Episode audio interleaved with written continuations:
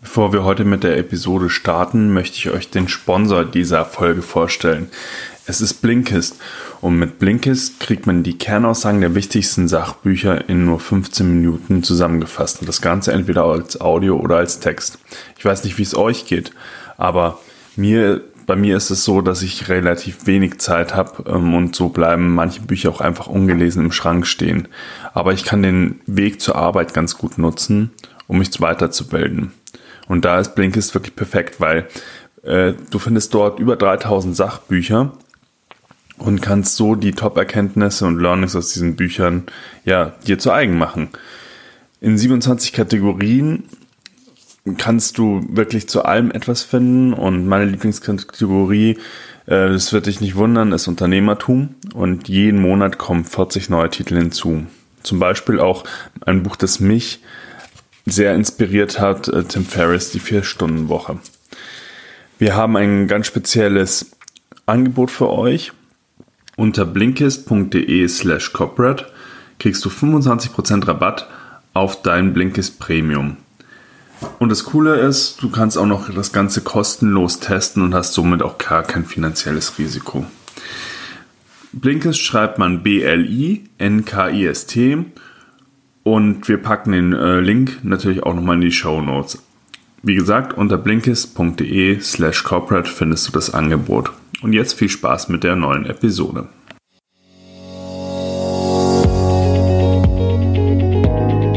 Du hörst den Corporate Entrepreneurs Podcast, der Podcast für Intrapreneure und Macher in Corporate Startups. Und jetzt viel Spaß mit der heutigen Folge.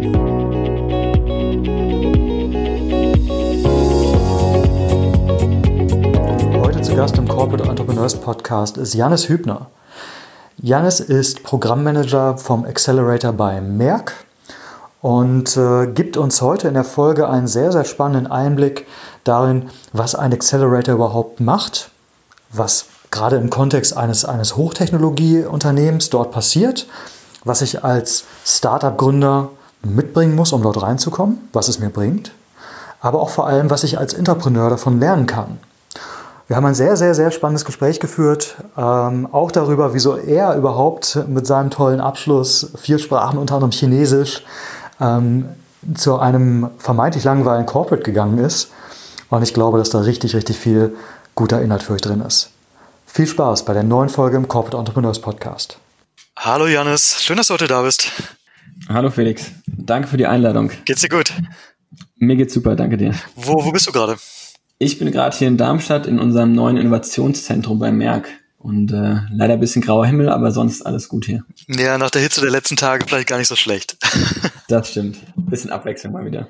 Bisschen Abwechslung. Gutes Stichwort. Ähm, ich würde dich nämlich gern was fragen, Janis. Ich habe gesehen und ich habe ich hab gestaunt, ähm, was du alles schon Cooles irgendwie gemacht hast während deines Studiums und super Noten und vier Sprachen und Chinesisch und, und meine Güte, richtig cool. Ich finde es immer spannend, was Leute machen auf der einen Seite, auf der anderen Seite aber auch, was sie, was sie nicht machen. Also mhm. welche Entscheidungen sie getroffen haben, was, was für sie rausfällt oder doch nicht relevant war. Und ähm, meiner Wahrnehmung nach ist es so, dass im Moment so dieses Startup-Thema ja unglaublich heiß ist. Du hast ja auch Kontakt jetzt damit. Hm, was mich interessieren würde, ist, warum bist du nicht selbst in ein Startup gegangen oder warum hast du nicht selbst gegründet, wenn dich das Thema eigentlich ja interessiert und du ja offenbar auch äh, super Voraussetzungen gehabt hättest? Super interessante Frage eigentlich. Ich glaube, ich habe ich habe nicht gegründet, ähm, zum einen, weil mir die, die schlagende Idee gefehlt hat und natürlich dazu auch das, das Gründerteam. Aber ähm, mhm. ich bin auch direkt von der Uni in den Job sozusagen reingeschlittert. Also ich hatte gar nicht, ähm, gar nicht mehr die Möglichkeit, mir darüber Gedanken zu machen, ob ich jetzt wirklich gründen will, sage ich mal so. Und ähm, aber ich glaube, es ist immer noch nicht vom Tisch von äh, vom Tisch das Thema für mich. Also ich, ich sehe für mich immer noch die Möglichkeit, in Zukunft vielleicht mein eigenes Startup zu gründen. Und ich glaube, ähm, der Job, in dem ich im Moment bin, also ich bin Accelerator Manager bei Merck, ist eine sehr gute Voraussetzung dafür. Also ich lerne viele Startups kennen jeden Tag. Ähm, ich sehe, wie die Startups ihr, ihr Geschäft betreiben. Und ich glaube, das ist keine schlechte Voraussetzung. Genau, aber vielleicht kann ich auch noch mal kurz erklären, wie ich überhaupt in diesen Job reingeschlittert bin, wie ich so schön gesagt habe. Ja, fände ich, fänd ich super, super interessant. Mach das gerne mal. Ähm, genau, also ich ich bin hier sogar in Darmstadt aufgewachsen, wo ich jetzt auch arbeite. Und früher war für mich Merck nie das Unternehmen, wo ich unbedingt hin wollte. Also es war ein klassischer Pharma- und Chemiekonzern, rel relativ konservativ, äh, war schon immer einer der größten Arbeitgeber in Darmstadt. Aber eigentlich wollte ich eher in die Automobilindustrie oder ähm, einen ähnlichen Sektor. Und habe dann nach der nach dem Abi habe ich dann auch überlegt, okay, was studiere ich? Mache ich Maschinenbau? Habe mich dann aber für Wirtschaftsingenieurwesen äh, entschieden, also für eher ein Schnittstellenstudium und bin dann nach Weil du auch genauso, genauso wie ich nicht wusstest, was du sonst hättest machen sollen, weil du einfach möglichst breit gehen wolltest. Ich bin auch Wirtschaftsingenieur. Ich habe äh, auch sowas gemacht. Ah, okay. Ja, genau. Das war eigentlich die, die Denkweise. Ich habe mir gedacht, ich will mir eigentlich alles offen halten. Ich habe Interesse an Wirtschaft, habe aber auch Interesse an Ingenieursteil. Und ähm, mhm. ich glaube, es war im Endeffekt auch eine ganz gute Wahl. Genau, habe dann mein Studium in Karlsruhe gemacht, habe mich auch, wie gesagt, auf Fahrzeugtechnik spezialisiert, bisschen Marketing gemacht und bin dann eigentlich mit meinem ersten Praktikum, das habe ich bei BMW damals gemacht, im Innovationsmanagement gelandet. Eher durch Zufall fast schon. Und äh, da hat es mir wirklich sehr gut gefallen. Also ich, ich habe gemerkt, dass ich Spaß daran hat, an neuen Ideen zu arbeiten, ähm, dass ich das die ganze Umgebung spannend finde, also mit neuen Technologien in Kontakt zu kommen, ein bisschen auch vorauszudenken, sage ich mal. Ähm, habe dann in demselben Team auch meine Bachelorarbeit geschrieben bei BMW und war so dann fast zehn Monate lang in München. Und ähm, dann war eigentlich für mich die Entscheidung im Master relativ klar, dass ich mich auf dieses Innovationsgebiet und Entrepreneurship-Gebiet auch spezialisieren will. Und ähm, demnach habe ich auch die Kurse gewählt im Master, habe dann viel zum Thema Innovationsmanagement, Entrepreneurship gemacht, also verschiedene Seminare besucht, äh, Business Model Canvas, äh, Design Thinking, die klassischen Themen, ähm, aber auch einen eigenen Business Case entwickelt in einem, in einem Semesterseminar ähm, was mir super viel Spaß gemacht hat. Und am Ende des Studiums habe ich gedacht, okay, eigentlich könnte ich wieder ein Praktikum machen und danach vielleicht wieder meine Masterarbeit in dem Unternehmen schreiben, weil es schon so gut geklappt hat äh, bei der Bachelorarbeit. Und habe mich dann bei verschiedenen Stellen beworben, hatte dann die Auswahl zwischen äh, einem VC und äh, einer Innovations-Consulting-Agentur, mehr oder weniger. Und dann hat mir ein Freund erzählt, dass jetzt Merck doch auch ein Innovation Center aufgemacht hat. Ich habe gedacht, wie, ein Innovation Center? Das ist mir ganz neu. Und ähm, habe ich, hab ich die angeschrieben, habe gesagt, hier kann ich mich vorbei, vorbeikommen, ich suche ein Praktikum und ähm, konnte mich dann auch gleich eine Woche später angucken und habe mich gleich willkommen gefühlt. Also es war, ein, war damals noch in einem, in einem kleineren Gebäude. Es war ein super familiärer Space. Ähm, die Leute sind sofort auf mich zugekommen. Sehr internationales Arbeitsumfeld und ich habe sofort irgendwie mich wohlgefühlt da und habe das Praktikum da angenommen und ähm, auch nicht bereut. Also ich habe dann Praktikum im Operations-Team gemacht. Das war Darf ich, darf ich dich ja. einmal kurz mal zwischenfragen, weil ich glaube, das ist eine Frage, die viele da draußen interessiert. Ähm, du hast Entrepreneurship studiert, zumindest als Vertiefungsrichtung gehabt. Ähm, übrigens auch parallel, ich habe das auch gemacht. Ich war damals auf einem der ersten, äh, bei einem der ersten Lehrstühle in Deutschland, wo das überhaupt ging. Und bei uns war das damals so, dass unser Prof eigentlich nicht, also ein großer Teil war, dass er uns einfach damals Startup-Stories erzählt hat, so von seinen Studenten, was die gemacht haben, was die gelernt haben, welche Cases die erlebt haben. Ist aber bei mir auch schon ein bisschen länger her, also bei mir war das so 2006, 2007, also jetzt über zehn Jahre. Ähm, ich glaube, was viele da draußen interessiert ist, wie, wie ist das, wenn man heute Entrepreneurship studiert? Was, was, was lernt man da? Was hast du da gelernt? Und hat es dir auch was jetzt gebracht für deine Arbeit? Mhm. Also ich habe es nicht spezifisch studiert, es waren, sag ich mal, meine Wahlrichtung innerhalb des Wirtschaftsingenieurstudiums. Und mhm. was wir viel gemacht haben, also wir haben auch die Grundlagen des Entrepreneurships gemacht. Also was ist ein Startup-Definition? Klassisches theoretisches Unilernen auch. Was gibt's für Methoden, um Startup zu betreiben? Also Lean Startup haben wir behandelt, äh, Business Model Canvassing, schon gesagt. Ähm, wir hatten aber auch verschiedene Vorträge von Gründern aus, aus Karlsruhe und Umgebung, die super interessant waren. Und was wir darüber hinaus gemacht haben, ist ein, ein Projekt, in dem wir uns mit einer Studentengruppe zusammengeschlossen haben und ein eigenes Geschäftsmodell ausarbeiten sollten. Und ähm, ja, wir haben damals eine, eine, eine App entwickelt, eigentlich ähm, eine Art, ja, wie kann man sagen, eine Art Tinder für, für Kleinstdienstleistungen. Also wenn zum Beispiel meine, meine nette Nachbarin den Rasen gemäht haben will, ähm, kann sie das hochladen und äh, ich kann dann als Student, kann dann so kleinen Jobs machen. Hatten dann auch wirklich so einen Prototyp auch und also es hat Spaß gemacht, daran zu arbeiten, aber war dann kein Projekt, was wir weiterverfolgt haben, leider. Okay, also es war auch schon wirklich, wirklich praxisorientiert ähm, und nicht irgendwie nur dieses theoretische Finanzierungsgedöns und so. Genau, genau. Also das gab es auch, das theoretische, aber der Praxisteil, den fand ich sogar auch ein bisschen interessanter, ähm, weil man wirklich mhm. dann die Erfahrung kriegt, wirklich mal selbst so ein Projekt anzugehen. Natürlich ist es noch weit von einem richtigen Startup entfernt, aber man kann schon mal so ein bisschen reinschnuppern. Okay, danke für die Erklärung. Ähm, und dann bist du, bist du zu Merck gekommen und hast gedacht, Mensch, dieser verstaubte Merkladen, den ich jetzt irgendwie mein halbes Leben lang, wo ich mein halbes Leben lang vorbeigefahren bin und nie hin wollte, ganz cool sind die offenbar doch. Gen ich bin überrascht. Genau, so ähnlich war das bei dir? dann. Also es war dann ein schöner Innovationsspace, man, wie man sich vorstellt, ein bisschen aufgelockert, Sitzsäcke in der Ecke, Open Office, äh, Kickertisch, Kickertisch. sehr wichtig. Ich glaube, es war auch eine sehr steile Lernkurve bei, bei mir damals im Praktikum, die Kicker-Lernkurve. Und ähm, Sehr gut. Genau, ich war dann im Operations-Team, also war vor allem Strategieentwicklung für das Innovation Center.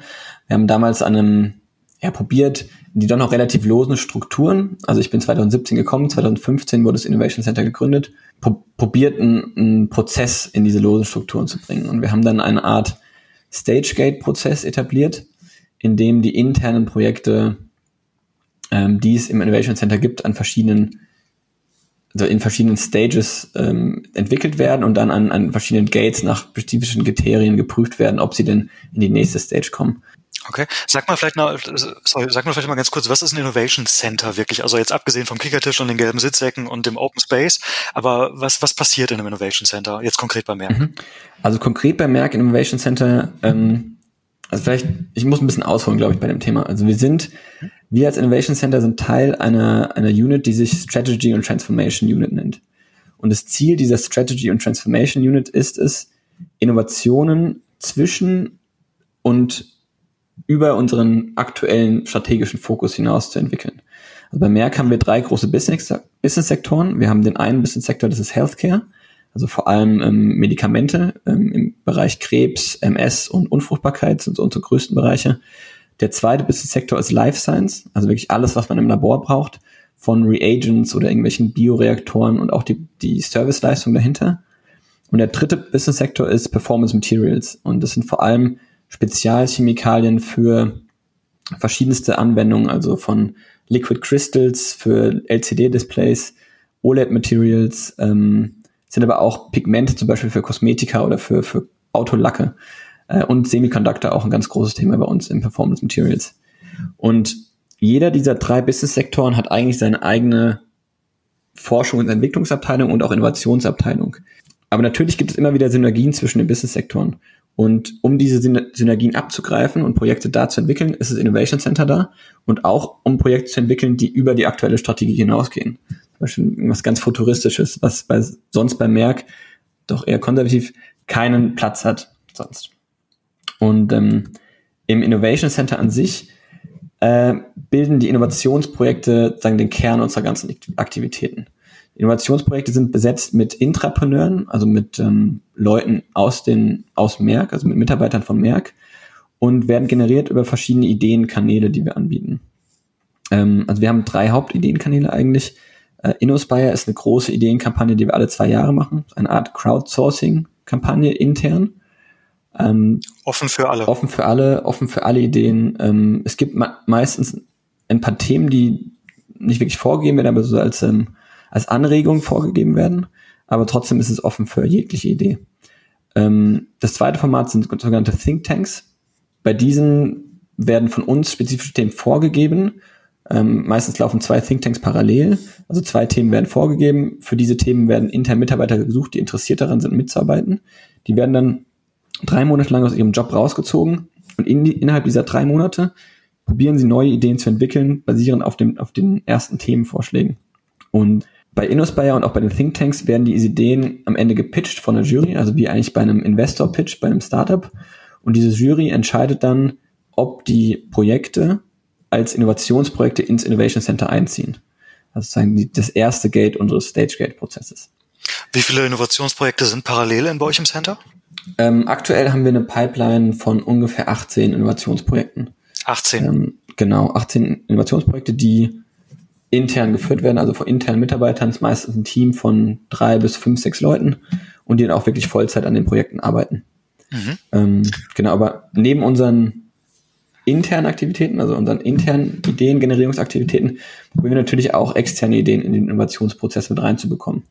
Und ähm, da kooperieren wir stark mit, mit anderen Großunternehmen. Also wir machen zum Beispiel ähm, gemeinsame Kampagnen. Äh, mit der ESA haben wir letztes Jahr eine gemacht. Ähm, wir haben ein Hackathon letztens mit Accenture gemacht.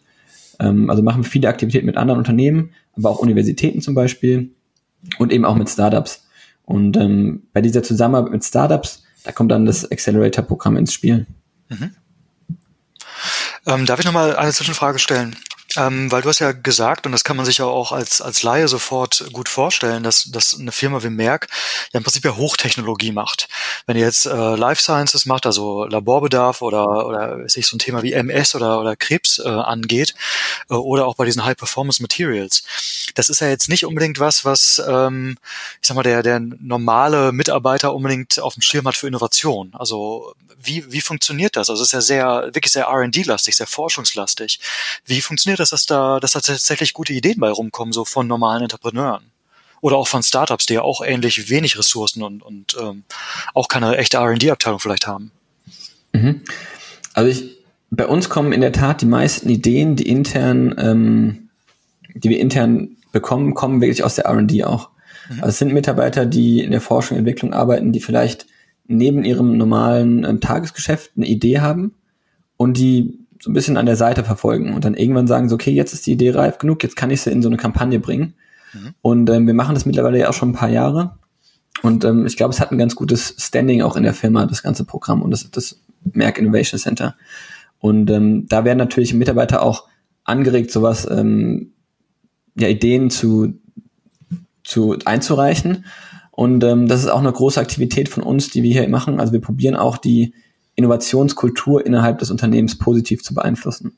Also wir haben verschiedene Events, die wir veranstalten. Ähm, wir hatten gestern zum Beispiel ein super interessantes Event, Innovators Club. Äh, machen wir alle zwei Monate. Und gestern war das Thema äh, Corporate ähm, und Startup Collaboration, also perfekt zum Accelerator passend.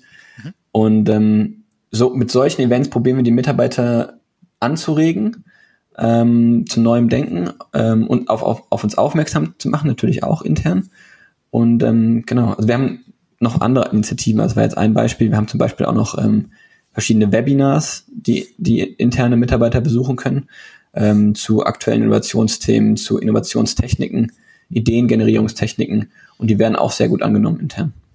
Wie viele oder weißt du, wie viele Ideen dann da wirklich dabei rumkommen? Also zum Beispiel bei diesem großen Programm, das ihr alle zwei Jahre macht? Also das letzte Mal waren es, soweit ich weiß, ungefähr 900 Ideen, die eingereicht wurden. Und von diesen 900 Ideen gibt es natürlich einen riesen, einen riesen Funnel, den wir da öffnen. Also wir haben 900 Ideen, die reinkommen und am Ende können wir von diesen Ideen vielleicht zwei oder drei werden dann wirklich als Innovationsprojekte übernommen. Es kommt vor, dass manchmal Ideen zusammengeführt werden, wenn sie gut passen vom Thema. Ähm, aber das ist ungefähr so der, der Scope, den man sich da vorstellen kann. Mhm. Okay, cool. Und die, die Entrepreneure haben ja den gleichen Vorteil ähm, wie die Startups, die mit euch zusammenarbeiten, nämlich dadurch, dass sie mit euch zusammenarbeiten, ähm, durch den Accelerator bekommen sie ja Zugang. Also sprich mhm. äh, Zugang zu euren zu euren R&D-Abteilungen, zu euren Ressourcen, zu euren Kundenzugängen. Also was sind, ähm, also das ist vielleicht auch sehr offensichtlich, aber was was sind die Gründe, warum Leute oder Startups oder Startup-Gründer sich bei euch für das Accelerator-Programm bewerben oder auch bewerben sollten? Mhm. Mhm. Ja, ich glaube, also was wir als vor allem als Corporate Accelerator Programm anbieten können, ist was ganz spezifisch. Und das war, wie du schon richtig sagst, ist dieser Zugang zu unseren internen Netzwerken und der Zugang zum Merck als, als internationales Unternehmen. Ähm, und ich glaube, das ist ein, ist ein, ein unser Haupt-USP im Gegensatz zu ähm, privat geführten Accelerator-Programmen. Also Accelerator-Programme, die in die Startups investieren und probieren, die Startups groß zu machen, damit ihre Anteile zu vermehren. Bei uns ist wirklich das Ziel, die, die externen Startups mit internen Partnern zu verknüpfen und Kooperationsprojekte zu initiieren. Und ähm, um diese Kooperationsprojekte zu initiieren, ist es für uns essentiell, dass die Startups Zugang zu den internen Netzwerken bekommen. Also wir, wir bieten den, Zugang, ähm, den Startups, den zwölf Startups, die wir auswählen für das Programm, bieten wir wirklich ähm, Zugang zu allen unseren internen Experten. Also sie können mit allem reden, ähm, sie können unsere interne Infrastrukturen nutzen ähm, sie bekommen hier auch im Innovation Center äh, Coworking Spaces, an denen sie arbeiten können. Ähm, also sie können wirklich hier vor Ort sein, wenn sie Meetings haben, wenn irgendwelche wichtigen Events sind. Und was wir dazu noch geben, um die Startups auch finanziell zu unterstützen, ähm, sind 50.000 Euro im, in eigenkapitalfreiem Funding. Und das Besondere an diesem Funding ist, dass dieses Funding wirklich dazu dienen soll, die Kooperationsprojekte zu starten. Also als eine Art Kick-off-Financing. Weil was wir oft erlebt haben, dass es für die internen Partner schwierig ist, das Budget für Kooperationsprojekte schon im Vorhinein zu allokieren. Also wir wissen, wir wissen natürlich jetzt noch nicht, welche Startups im Januar das im Programm sein werden. Ähm, deswegen ist es ganz wichtig, dass wir diese ersten Kooperationsprojekte unterstützen. Und ähm, ich glaube generell, also Kooperationsprojekt ist jetzt ein bisschen abstrakt. Generell können, sagen wir, dass wir alle Partnerschaften unterstützen, die, die beide Seiten einen Vorteil bringen, also dass, von denen beide Seiten profitieren können. Und das können dann von einer, von einer Kunden- oder Lieferantenbeziehung im einfachsten Falle ähm, können es gemeinsame Produktentwicklungen sein. Es kann sogar, was eine der, der schönsten Fälle ist, kann sogar ein Joint Venture sein zwischen einem Startup, einem internen Partner oder einem Startup und einem internen Innovationsprojekt bei uns. Oder es kann auch eine, eine Follow-up-Investment von unserem Venture Capital ähm, M-Ventures sein. Also es dann wirklich ähm, ja, eine Venture-Finanzierung ähm, im Anschluss geben kann. Und das ist sehr, sehr, sehr, sehr spannend. Genau. Also wirklich eine ganze, ganze Bandbreite von Möglichkeiten, die man, die man da haben kann. Genau, genau. So ist es auch, auch ausgelegt, ähm, das Programm. Und ich, ich glaube, was man auch immer, was man immer mit dazu sagen muss, dass wir das Programm, also es ist das, das Accelerator-Programm ist ein, ein Drei-Monats-Programm, was einmal im, im Jahr läuft. Das nächste Accelerator-Programm wird starten im Januar 2020. Und ähm, wo Startups oft fragen, ja, wie ist es denn nach den drei Monaten? Was passiert nach den drei Monaten? Wenn ich kein Projekt initiiert habe, ist dann unsere Business-Beziehung auf einmal vorbei? Und wir sagen ganz klar, nee, das ist nicht so. Ähm, wir sehen diese drei Monate eher als Einführungsphase. Also es ist eine Einführungsphase, in der sich beide Parteien kennenlernen sollen. Wir als Unternehmen lernen das Startup kennen und das Startup lernt uns kennen. Und innerhalb dieser drei Monate ist es eigentlich eine erweiterte Due Diligence, wenn man so will. Also man, man, man guckt, in welchem Bereich man kooperieren kann, wo macht es Sinn zu kooperieren, wo macht es vielleicht keinen Sinn zu kooperieren. Und ähm, am Ende der drei Monate sollte im Optimalfall dann ein Kooperationsprojekt bei rauskommen. Ähm, und in den häufigsten Fällen ist es tatsächlich so, dass diese Kooperationsprojekte erst nach Ablauf der drei Monate wirklich initiiert werden. Und ähm, daher sagen wir ganz klar, auch mit allen unseren Alumni-Startups, die wir haben, ähm, haben wir eine sehr gute Beziehung und immer wenn sich intern, wenn wir sehen, es gibt eine Möglichkeit, dass ein, ein Alumni-Startup zu einem, einem aktuellen Problem passt, probieren wir natürlich sofort wieder auf unsere bekannten Startups zurückzugreifen. Und so kann es auch passieren, dass eine Partnerschaft auch erst ein oder zwei Jahre nach dem eigentlichen Programm ähm, zustande kommt oder erneut zustande kommt, wieder eine neue Partnerschaft. Mhm. Sehr, sehr spannend. Ähm, Nochmal zurück auf euren Spezialfall, weil das finde ich wirklich herausragend, weil ihr so ja wirklich Hochtechnologie mhm. macht. Ähm, ihr baut ja jetzt nicht nur eine App für irgendwas, sondern wirklich harte Wissenschaft. Was muss ich denn als Startup mitbringen, ähm, wenn ich überhaupt bei euch in den Accelerator will? Also reicht eine grobe Idee? Brauche ich einen Prototyp? Brauche ich schon Product Market Fit? Also muss ich erste Kunden haben? Was, was braucht's? Mhm. Ähm, also prinzipiell sind wir offen für jede, jede Stufe von Startups. Wir hatten im letzten Intake hatten wir ganz Early Stage Startups, die gerade aus der Universität gekommen sind, gerade ausgegründet wurden, bis hin zum Startup, die so eine Series A geraced hatten, äh, kurz vor der Series B standen und dann nach dem Accelerator einen, einen kleinen IPO hatten sogar. Also da sind wir wirklich sehr offen. Was es haben muss, ähm, es muss ein, ein super Gründungsteam haben. Also die, die Leute müssen wirklich Ahnung haben von der Technologie, die sie, die sie bearbeiten, von dem Thema, die sie bearbeiten. Ähm, Im Optimalfall sollte das Startup schon ein, ein Produkt haben. Ähm, Product Market Fit wäre natürlich auch noch besser, also wenn es schon ähm, Traction hat im Markt. Aber es kann auch sein, es kann, reicht auch ein Prototyp. Aber es sollte schon irgendwas, was ähm, Greifbares sein, mit dem wir auch arbeiten können intern. Ähm, weil wie schon vorhin erwähnt, machen die meisten internen Partner von uns das als, als ähm, neben ihrem täglichen täglichen Geschäft. Ähm, also wenn ein Startup reinkommt mit einem internen Partner kooperiert, läuft es meistens neben dem Tagesgeschäft ab. Und ähm, da, daher ist es wichtig, dass die Startups schon selbst äh, ein gewisses Verständnis haben, was sie leisten können und auch wo sie selber hinwollen. Ähm, deswegen sagen wir als Kriterium eigentlich, sie müssen kooperationswillig und kooperationsfähig sein schon. Also das ist natürlich jetzt ein sehr softes Kriterium, aber ähm, da für uns diese Kooperation wirklich wichtig ist, ähm, ist es eigentlich auch das wichtigste Kriterium für uns.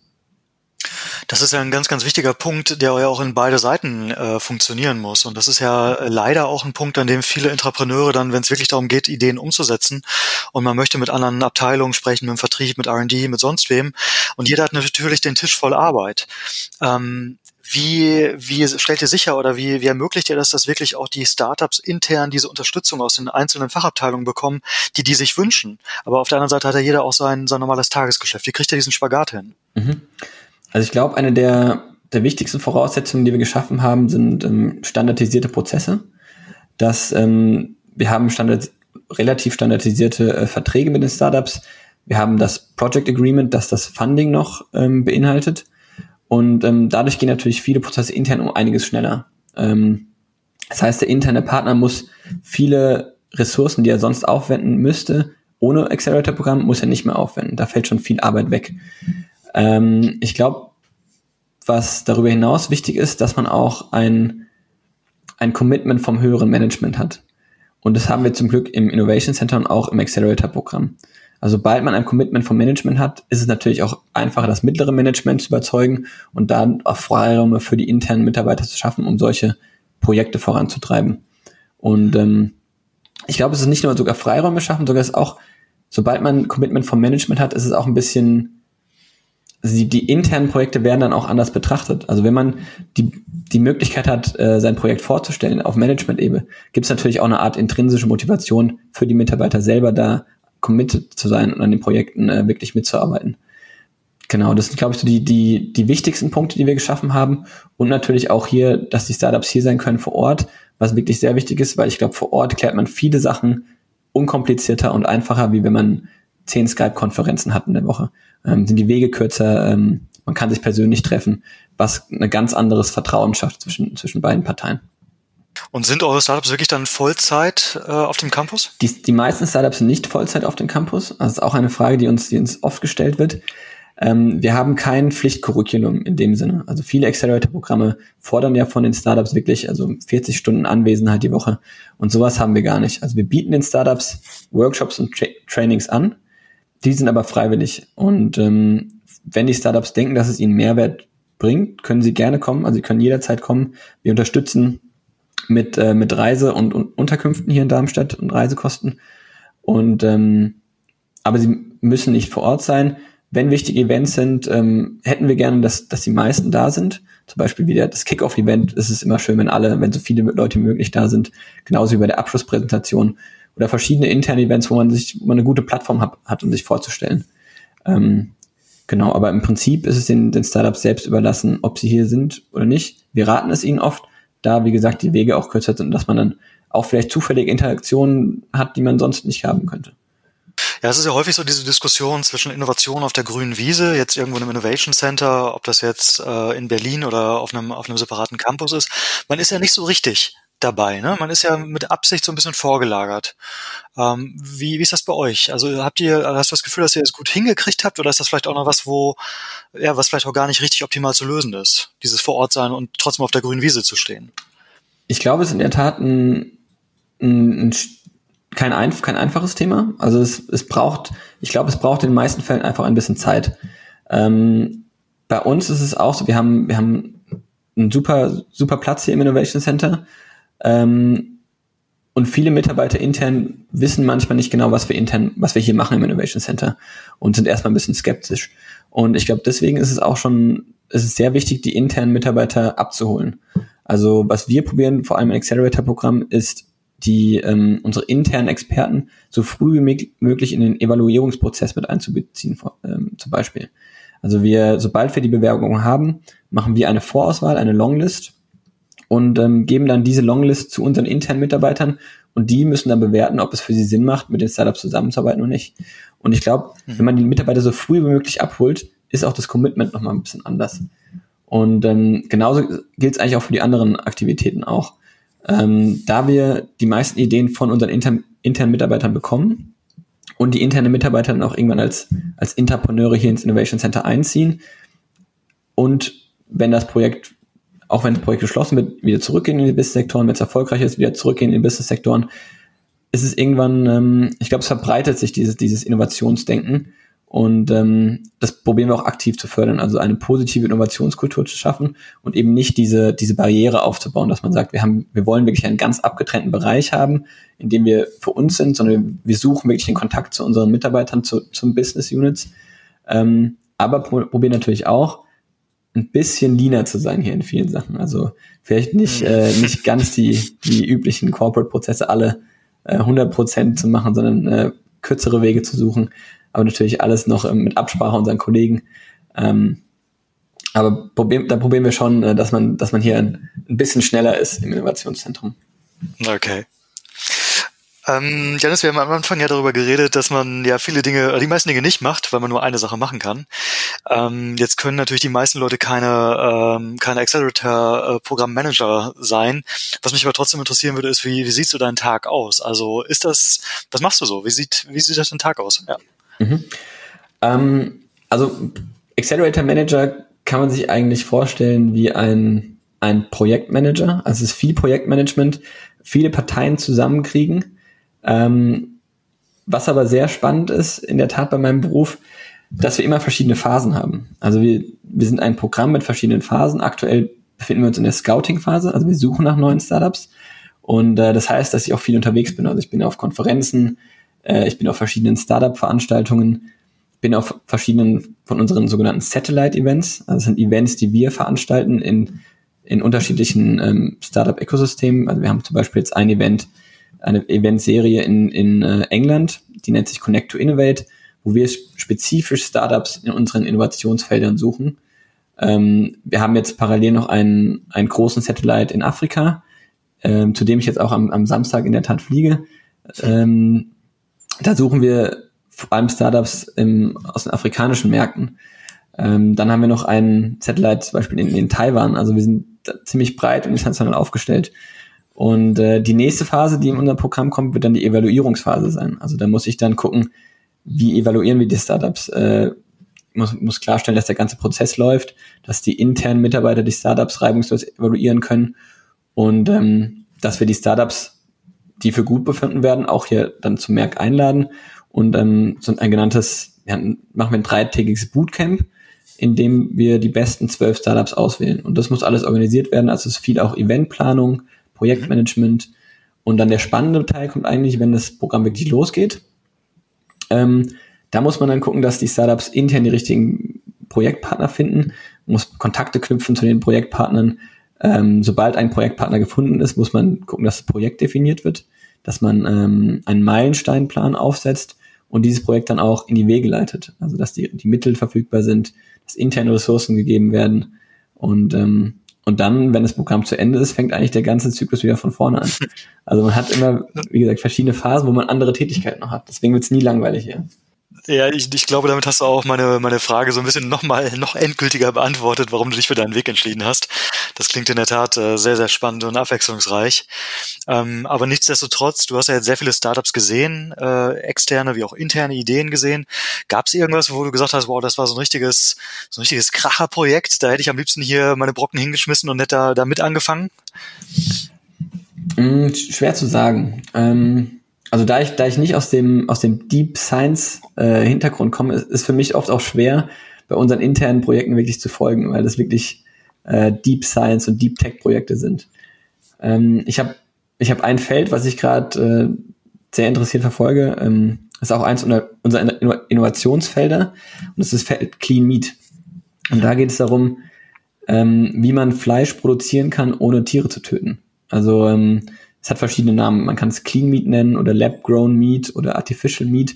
Und eigentlich geht es darum, dass man ähm, aus einem lebenden Tier eine, eine Stammzelle nimmt, also wirklich eine minimale ähm, Entnahme einer einzigen Zelle oder einer Zelllinie und diese Zelle dann in, im Labor und in Bioreaktoren vermehrt. Also dass man aus der einen Zelle äh, Muskelfleisch macht, äh, Fett macht und dieses kombiniert dann zu einem, einem Burger Patty oder zu einem Steak in der Zukunft vielleicht also wirklich Fleisch produziert, ohne Tiere zu töten und natürlich auch ohne den, äh, den klimaschädlichen Effekt, den, den die Massentierhaltung auch hat. Und das finde ich ein Thema, was super interessant ist. Ähm, unser, unser Venture Capital, M Ventures, hat auch in ein Startup investiert vor, vor einigen Jahren, die genau das machen. Ähm, das Mosamid, die haben einen der ersten künstlich hergestellten Burger Patties auf den Markt gebracht. Der hat damals noch, ich glaube, 300, 325.000 US-Dollar gekostet, der eine Patty. und äh, ich glaube, es war 2013 und mittlerweile sind es dann eher Preise um die um die Tausende oder 10.000 Euro. Also hat man sieht man, wie die Entwicklung da auch rapide rapide läuft in so einem Feld und äh, genau, das ist super spannend, finde ich, das Feld. Ja, finde ich, also kann ich äh, absolut nachvollziehen. Äh, du wirst ja sicherlich auch, auch wenn das natürlich ein technologisch ein ganz anderer Ansatz ist, aber auch ja wahrscheinlich in den letzten ein, zwei Jahren mal den Beyond äh, Burger oder Beyond Beef probiert haben. Ähm, also ich fand es geschmacklich, äh, weiß nicht, wie du es fandest, muss ich auch gar nicht so äußern. Ich fand es geschmacklich okay. Also ich war überrascht, dass es tatsächlich echt nah dran ist. Aber was wirklich ja total krass ist, ist der Aspekt, den du gerade angesprochen hast, wenn man sich zum Beispiel, und das ist ja technologisch nochmal ein anderer Ansatz, ähm, der wahrscheinlich noch mehr Ressourcen braucht als das, was, was ihr äh, verfolgt. Aber bei Beyond Beef ist es irgendwie so 99 Prozent weniger Wasser. Mhm. Haben wir also auch um die 90 Prozent weniger Landbedarf, 90 Prozent weniger ähm, äh, CO2-Emissionen und so knapp 50 Prozent weniger Energieverbrauch. Also es ist tatsächlich ja nicht nur der Aspekt, ähm, sich gesund zu ernähren oder, oder sagen wir nicht nur in Anführungsstrichen Tierschutz, sondern wirklich ja ein ganz, ganz großes ökologisches Thema, dieses ähm, Clean Meat-Thema. Ja, ja, auf, auf jeden Fall. Also ich glaube, das ist sogar ähm, fast der, ja, ist jetzt schwer zu sagen, ob es der wichtigere Aspekt, aber der, der größere Aspekt wirtschaftlich gesehen. Ähm, also vor allem auch mit dem mit dem Ausblick, dass, dass die, die Menschheit wachsen wird und immer mehr Fleischbedarf hat, auch in den ähm, Emerging Markets, äh, ist es natürlich ein wichtiges Thema, dass man probiert, den Fleischkonsum, also wirklich die, die, die Tierzucht auch irgendwie zu regulieren und runterzubekommen. Und da ist mhm. natürlich CO2, ähm, äh, Methanausstoß auch sehr schädlich. Und ähm, ich glaube, das ist, das ist auf jeden Fall der, der richtige Ansatz, dass man probiert, Fleisch künstlich oder im Labor herzustellen, weil der Bedarf an Fleisch wird wahrscheinlich nicht zurückgehen. Ähm, und am Ende kommt es aber darauf an, wie ist die Akzeptanz der, der Kunden. Also werden die Kunden Fleisch essen, was im Labor hergestellt wurde? Ähm, zu was für einem Preis wollen die Kunden dieses Fleisch haben? Also es gibt, es, es ist noch ein Zukunftsthema und es wird wahrscheinlich noch so fünf bis zehn Jahre dauern, glaube ich, bis wir die wirklichen, bis wir wirklich Produkte auf dem Markt haben, die mit den billigen Preisen konkurrieren können, die wir jetzt heutzutage für Fleisch haben. Mit Sicherheit, aber irgendwo muss man ja anfangen und ja. ähm, es ist ja auch genauso diese technologische Entwicklung mit, mit Chips und, und Speicher und Prozessoren und so weiter. Im Prinzip ist es ja eine exponentielle Entwicklung und es ist absehbar, so wie du es gesagt hast, von irgendwie 350.000 auf 10.000 und es wird halt immer schneller gehen. Also der Beyond so und so äh, Patty kostet ja auch irgendwie, was, drei Euro, vier Euro, fünf Euro, eigentlich, eigentlich auch zu viel, aber es hat natürlich auch eine, wirklich einen extremen Nutzen. Mhm. Ähm, ja, sehr, sehr spannendes, großes Thema. Und Janis, wir sind tatsächlich ähm, leider schon am Ende angekommen. Ich hätte mega Lust, mit dir noch weiter zu überreden. Vielleicht machen wir das gleich im Nachgang noch ein bisschen. Mhm. Ähm, ich würde gerne zu unserer schnellen äh, Fragerunde kommen. Du kann, darfst gerne folgende äh, drei Fragen ganz kurz ergänzen. Es sind keine echten Fragen. Im Prinzip sind es einfach Sätze, die da stehen. Ähm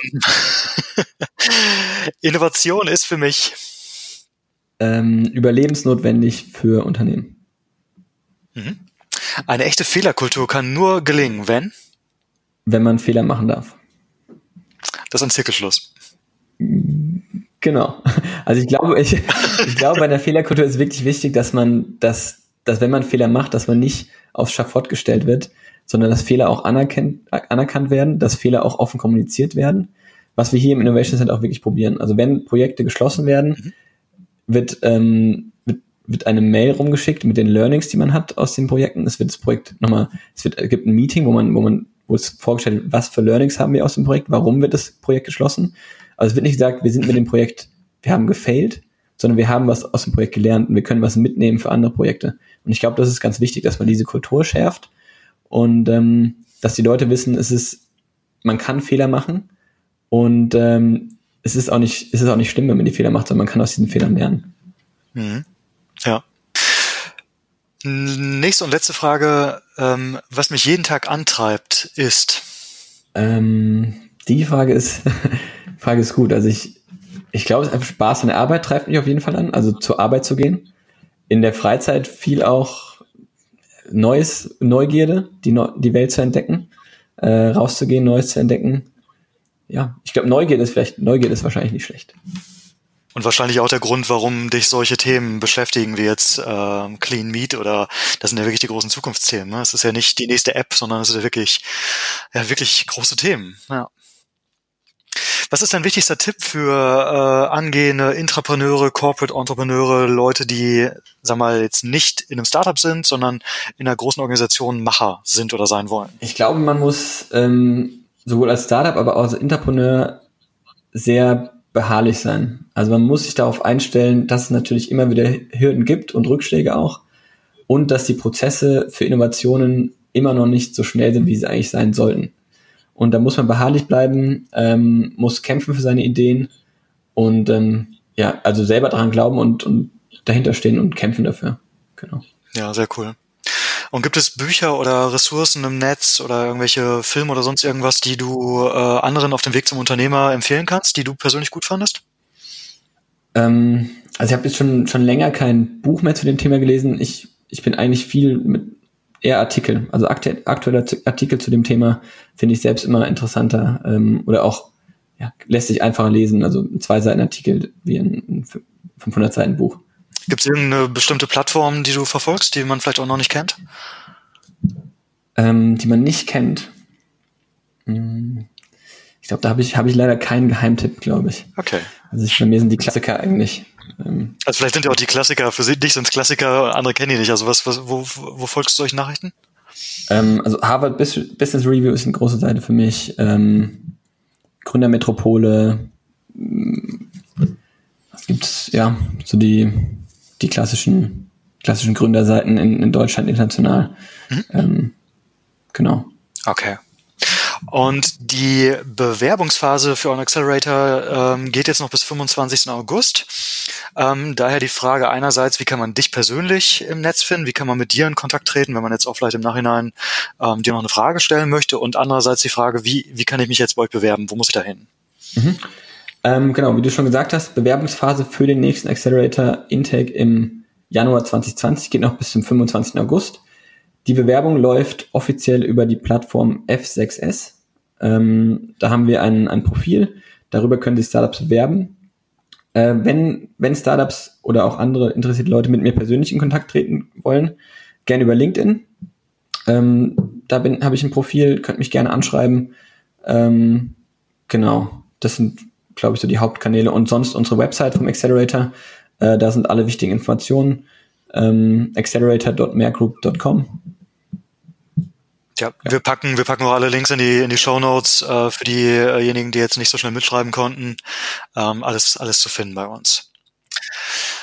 Janis, ganz, ganz, ganz herzlichen Dank für das super spannende Gespräch. Vielen Dank für die Einblicke hinter die Kulissen eines Accelerators und dessen, was ein Accelerator Program Manager macht.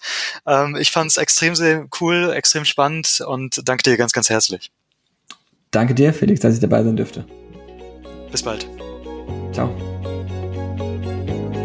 Wenn du dich jetzt mit anderen Corporate Entrepreneuren vernetzen möchtest, dann komm doch in unsere Community. Den Link dazu findest du in den Show Notes.